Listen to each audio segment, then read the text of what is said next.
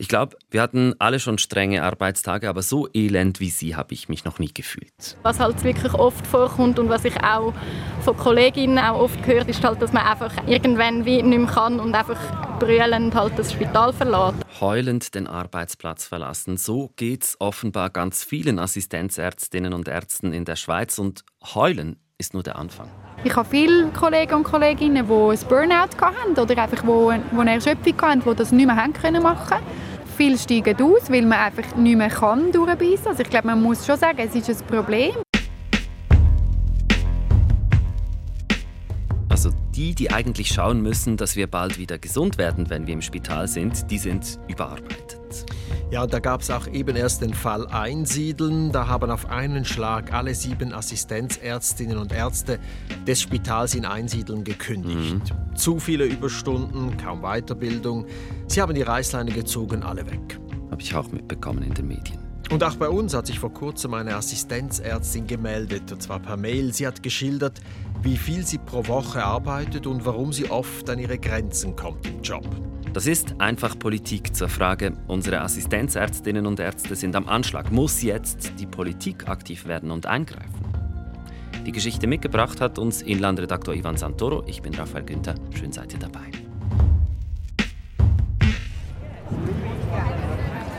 Wir sind in einem Café in Zürich. Es ist ziemlich heiß. Viele Leute sind unterwegs an diesem Sommerabend. Und du hast ein Treffen mit zwei Assistenzärztinnen, die beide in unterschiedlichen Spitälern arbeiten.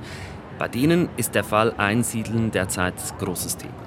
Einsiedeln? Also die Assistenzärzte werden nicht...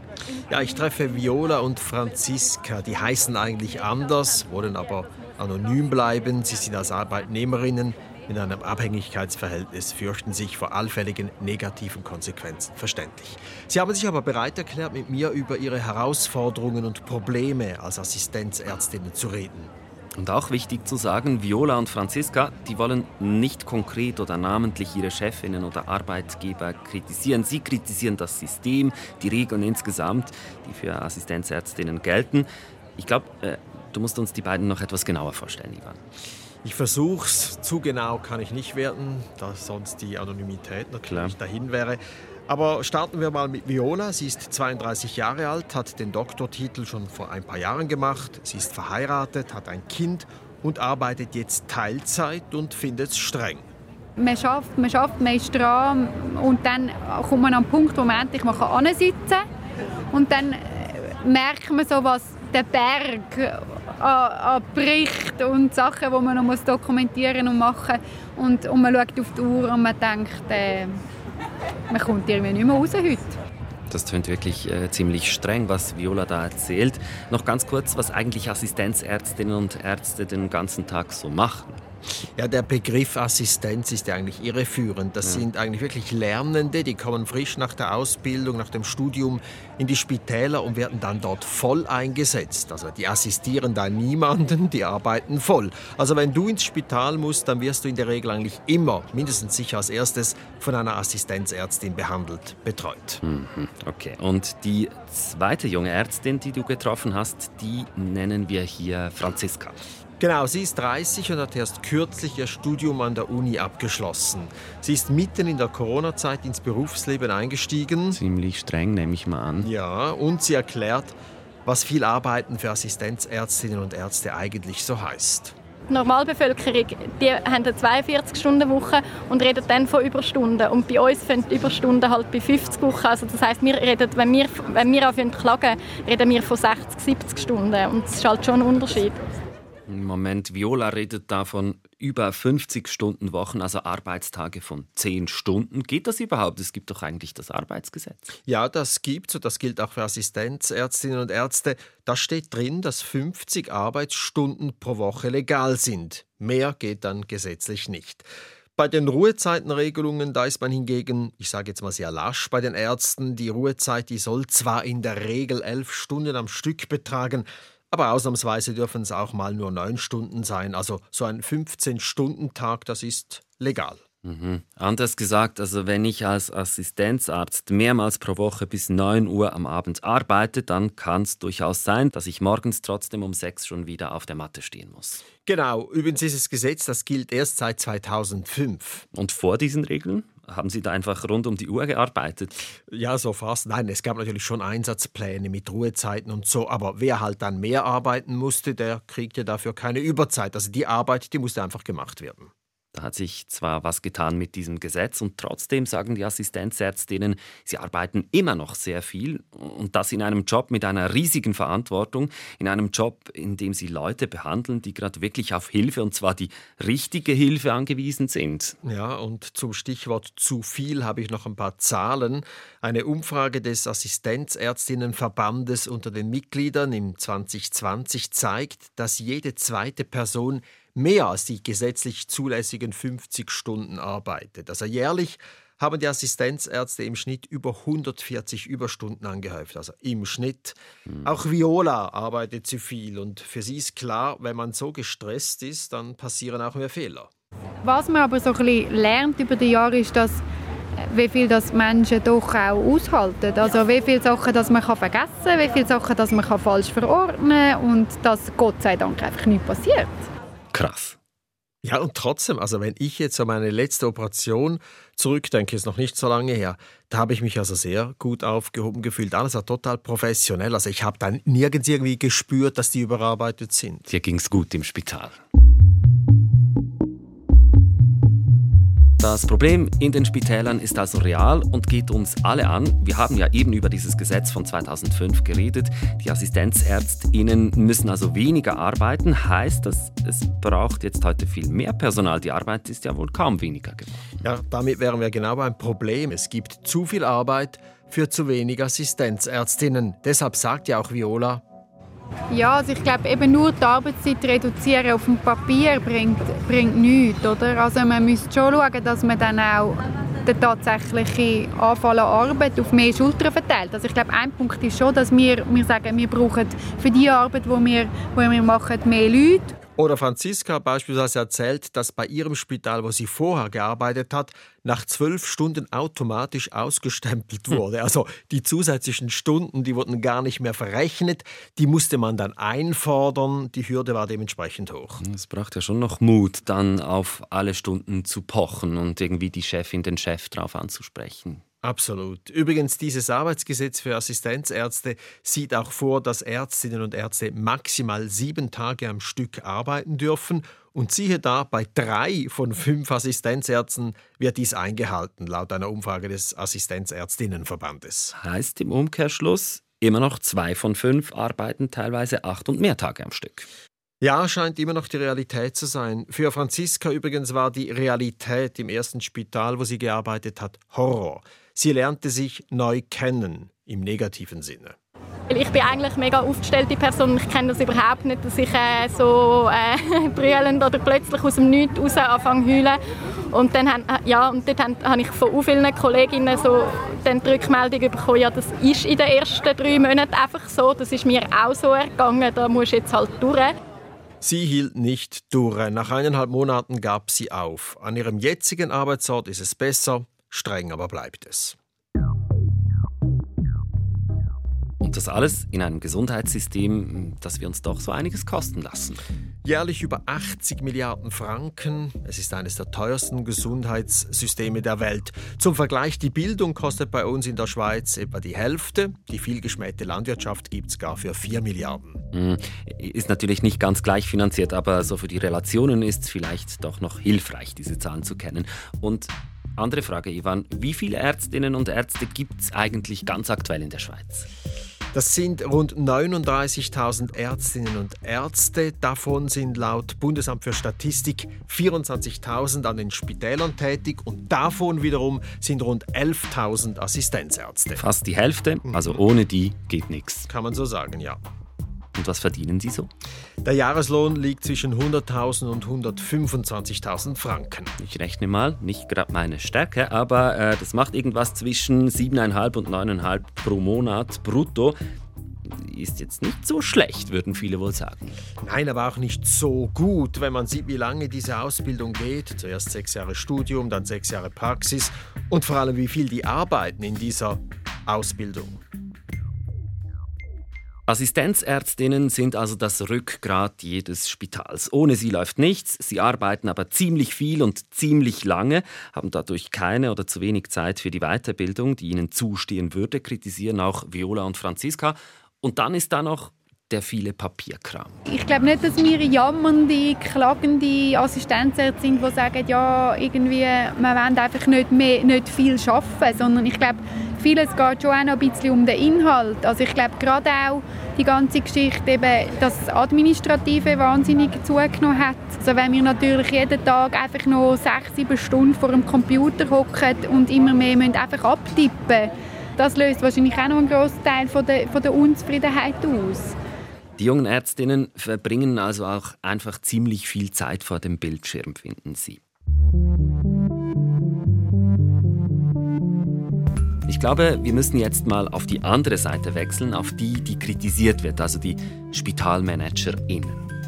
Ja, und einer dieser Manager ist Werner Kübler. Er ist Direktor des Universitätsspitals Basel und er ist auch gleichzeitig Vizedirektor von H+. H+, das ist der nationale Verband der öffentlichen und privaten Schweizer Spitäler, Kliniken und Pflegeinstitutionen. Er ist also einer der Spitaloberen des Landes, einer jener, die dafür verantwortlich sind, dass im Spital auch alles rund läuft. So ist es und mit ihm konnte ich reden. Er weiß, wie wichtig die Assistenzärztinnen und Ärzte für die Spitäler sind. Ich glaube, die Zufriedenheit der Assistenzärztinnen und Assistenzärzte ist sehr wichtig für die Spitäler. Und wie zufrieden sie wirklich sind, das ist, glaube ich, noch abhängig von Spital zu Spital. Und die Assistenzärztinnen und Assistenzärzte, also unser Nachwuchs, gehören zu einer von unseren wichtigsten Personalgruppen. Und entsprechend bin ich sicher, dass äh, in den Spitälern geschaut wird, dass man auch in dieser Berufsgruppe zufriedene Leute hat. Das tönt schön und gut, aber wo sieht denn jetzt Herr Kübler den Grund für die Überlastung der Assistenzärzte? Vor allem bei der unbeliebten Administration. Diese wird von Jahr zu Jahr mehr. Da müsse man Abhilfe schaffen, ist Kübler überzeugt. Hier mache H auch Druck auf die Politik, dass eben diese Administration nicht noch mehr werde. Man hofft auch auf das elektronische Patientendossier. Uh, uh, Alarmwort. Darüber reden wir ja schon eine gefühlte Ewigkeit. Ähm, warum geht es da eigentlich nicht vorwärts? Also, da ist immer noch ein Gerangel darum, wie und wer diese Daten speichern soll. Jetzt hat der Bund das Heft etwas mehr in die Hand genommen. Es soll jetzt also vorwärts gehen, aber bisher sind noch nicht mal 10.000 solcher elektronischen Dossiers eröffnet worden. Das ist ein Bruchteil. Und dieses Patientendossier, das würde dann viel Entlastung bringen für die Assistenzärztinnen. Ja, für alle im Gesundheitsbereich, also mindestens erhofft man sich das davon. Aber man kann ja schon davon ausgehen, wenn alle Daten der Patienten zentral irgendwo gespeichert sind, dann ist es natürlich einfach, diese dann in den Spitälern auch abzurufen. Mhm, sicher noch praktisch, kann ich mir vorstellen. Ähm, was sagt denn jetzt eigentlich Köbler dazu, dass so viele Assistenzärzte frustriert sind? Ja, er ist der Ansicht, dass eben nicht alle frustriert sind und er verweist auf eine Umfrage bei den Assistenzärzten zum Thema Weiterbildung. Und da schneiden die meisten Spitäler gut bis sogar sehr gut ab. Im Großen und Ganzen wenn man das über alles schaut, ist die Zufriedenheit hoch bis sehr hoch. Es gibt aber Unterschiede zwischen den Spitälern. Und das sagen auch unsere beiden Jungärztinnen. Die Angebote bei der Weiterbildung, die wären ja schon gut, aber man hat halt einfach nicht immer Zeit oder Muße daran teilzunehmen, weil man halt manchmal eben zu erschöpft ist. Das haben Sie ja eindrücklich geschildert. Jetzt bringen wir mal die Politik rein. Die regelt schließlich im Gesundheitswesen so ganz vieles, zum Beispiel wie viele Leute überhaupt zum Medizinstudium zugelassen werden. Und seit ich mich erinnern kann, also da heißt es immer, die Assistenzärztinnen seien am Anschlag, das sei total streng und eine extreme Belastung. Warum werden denn nicht einfach mehr ausgebildet und eingestellt? Ja, das ist eben genau eigentlich der springende Punkt. Mehr Ärzte ausbilden, das ist eine alte Forderung, vor allem von der Linken. Aber es ist klar, das kostet. Ein Medizinstudium kostet den Staat mindestens eine halbe Million Franken. Mehr Personal einstellen an den Spitälern kostet natürlich auch. Hm, und wie immer beim Gesundheitssystem geht es am Schluss um die Kosten. Und gerade wenn mehr Personal eingestellt wird, dann hat das ja wohl auch Auswirkungen auf die Krankenkassenprämien und das würde dann wohl uns alle ärgern. Genau, das sagt auch Spitaldirektor Kübler und übrigens auch die bürgerlichen Politikerinnen und Politiker. Nicht dieser Meinung ist aber Angelo Barile. Barile ist SP-Nationalrat, selber Arzt, aber vor allem auch Präsident des Verbandes der Schweizerischen Assistenz- und Oberärztinnen VSAO. Man hat mehr Personal, man kann, man kann die Stellen besetzen, die man hat. Den Leuten löst es weniger ab, das heisst, wir haben weniger Aussteigerinnen. Zusätzliche Stellen kosten Geld. Es ist ein großer Kostendruck in der Medizin. Das hat verschiedene Gründe, aber die Spitäler die, die sind und müssen kosteneffizient sein und mehr Personal, gerade ärztliches Personal, das, das kostet und dann ist es einfacher, halt einfach so weiter zu kutschieren wie bisher, wenn die Leute sich nicht wehren und, und dann hat man auch sozusagen nicht, nicht noch mehr Geld müssen ausgeben also er glaubt, mehr Ärzte ausbilden zahlt sich aus. Ich nehme mal an, dafür setzt er sich ein als SP-Nationalrat. Ja, das macht er beziehungsweise das machte er. Entsprechende Vorstöße von ihm wurden jedoch gerade wieder vom Parlament versenkt. Und was macht er als Verbandspräsident der Assistenzärztinnen für Sie? Wie setzt er sich denn ein? Also gerade eine Initiative wie der Pflegeverband, das startet er nicht, aber man will eine 42-Stunden-Woche einführen, also von 50 auf 42 Stunden runter. Eine Arbeitsgruppe ist derzeit daran, verschiedene Modelle auszuarbeiten. Da scheint sich ja doch was zu tun. Und wie stehen die Chancen dafür, dass das auch tatsächlich passiert? Ich würde diese jetzt als nicht zu groß einschätzen. Also beim Spitalverband H Plus hält man wenig davon. Und selbst unsere Assistenzärztinnen glauben nicht, dass eine Stundenreduktion auf dem Papier viel bringt. Das ist noch interessant eigentlich. Sie sagen, nur mehr Personal, also mehr Assistenzärztinnen und Ärzte, das würde Entlastung bringen. Gut, das sind jetzt die Interessensvertreter und Betroffenen. Links haben wir gehört. Wie ist der Puls denn eigentlich bei den Bürgerlichen im Bundeshaus? Ich habe mit Ruth Humbel gesprochen. Die Aargauer Mitte-Nationalrätin ist die wohl renommierteste Gesundheitspolitikerin der Bürgerlichen. Mhm. Sie glaubt nicht, dass die 42-Stunden-Woche der Weisheit letzter Schluss ist. Für sie ist nämlich einfach klar, in erster Linie sind nicht Bundespolitiker gefordert, hier bei diesem Thema von Überlastung der Arbeitskräfte, sondern die Sozialpartner, also Arbeitgeber und Arbeitnehmerinnen. Das heißt eigentlich Spitäler und Assistenzärztinnen, die müssen sich finden. Genau, Humbel stellt sich auf den Standpunkt, das Arbeitsgesetz ist klar, es gilt die 50-Stunden-Woche, es gelten die Ruhezeitvorschriften, die müssen eingehalten werden. Wenn das nicht der Fall ist, dann muss man halt verstärkt kontrollieren und wenn das nicht nützt, dann sind halt auch die Kantone gefordert. Ja, okay. Aber macht sie sich da nicht ein bisschen einfach, wenn sie jetzt diese Verantwortung halt abschiebt? Kantone, Spitäler, Assistenzärzte selber. Jein, also respektive kommt natürlich auf den Standpunkt an. Die Linken, die wollen ja mehr Ärztinnen und Ärzte ausbilden. Entsprechende Vorstöße der SP sind gescheitert, ich habe es gesagt. Aber die Bürgerlichen, die stellen sich auf den Standpunkt, es gibt genügend Ärzte. Der nationalen Politik obliege es lediglich zu lenken, dass es in allen Bereichen eben die richtigen und genug Ärztinnen und Ärzte gibt. Wir sind gestartet mit der Frage, muss jetzt die Politik aktiv werden, weil Assistenzärztinnen und Ärzte am Anschlag sind? Und wir kommen zum Schluss. Die nationale Politik macht im Moment nichts. Weder auf der linken noch auf der rechten Seite höre ich, dass neue Vorstöße dazu geplant sind. Der Ball liegt also bei den Sozialpartnern, also konkret bei den Spitälern und dem Assistenzärzteverband. Neben den Plänen für eine 42-Stunden-Woche will man dort auch die Kontrollen in den Spitälern erhöhen, damit eben weniger Missbrauch passiert. Und zudem ruft der Verband seine Mitglieder auf, also die Assistenzärztinnen und Ärzte, Missbrauch zu melden, sich an den Verband zu wenden, Hilfe zu beanspruchen. Es gibt extra eine Meldestelle dort. Heißt wohl auch, für Viola und Franziska dürfte sich so schnell nichts ändern in ihrem Arbeitsalltag. Eine Frage, die ist noch offen. Viola und Franziska, würden die nochmal genau das Gleiche machen, nochmal Medizin studieren, nochmal ellenlange Tage im Spital arbeiten? Ja, es ist noch eine schwierige Frage, ob ich es nochmal, weil ich arbeite eigentlich mega gerne, also gerade eben so in der Hausarzt, also wenn ich mit Patienten arbeite, ich auch mega gerne. Ja, darum würde ich es wahrscheinlich schon nochmal machen, aber ja, es ist noch ja, ein bisschen zwiegespalten. So sagt Franziska, bei Viola tönt es etwas anders. Ja, ich, jetzt würde ich sagen ja, aber ich habe schon einen Moment gehabt, wo ich gesagt habe, das würde ich nie mehr machen. Und ich, viele von meinen Kollegen sagen, sie würden es nicht mehr studieren. Und ich würde es meinem Kind nicht raten, es zu studieren. Das war einfach Politik zu den Assistenzärztinnen und Ärzten, die am Anschlag sind. Produktion Janis Fahrländer, Recherche Ivan Santoro. Ich bin Raphael Günther. Und übrigens, in einer unserer nächsten Folgen reden wir darüber, wie visionär die Politik eigentlich ist oder eben nicht. Gibt es einen Bereich in eurem Alltag, bei dem ihr klar merkt, hey, hier müsste die Politik doch schon lange reagieren, tut's aber nicht. Sie hat's verschlafen. Meldet euch bei uns per Mail an einfachpolitik.srf.ch oder auf 079 857 8759. Bis gleich.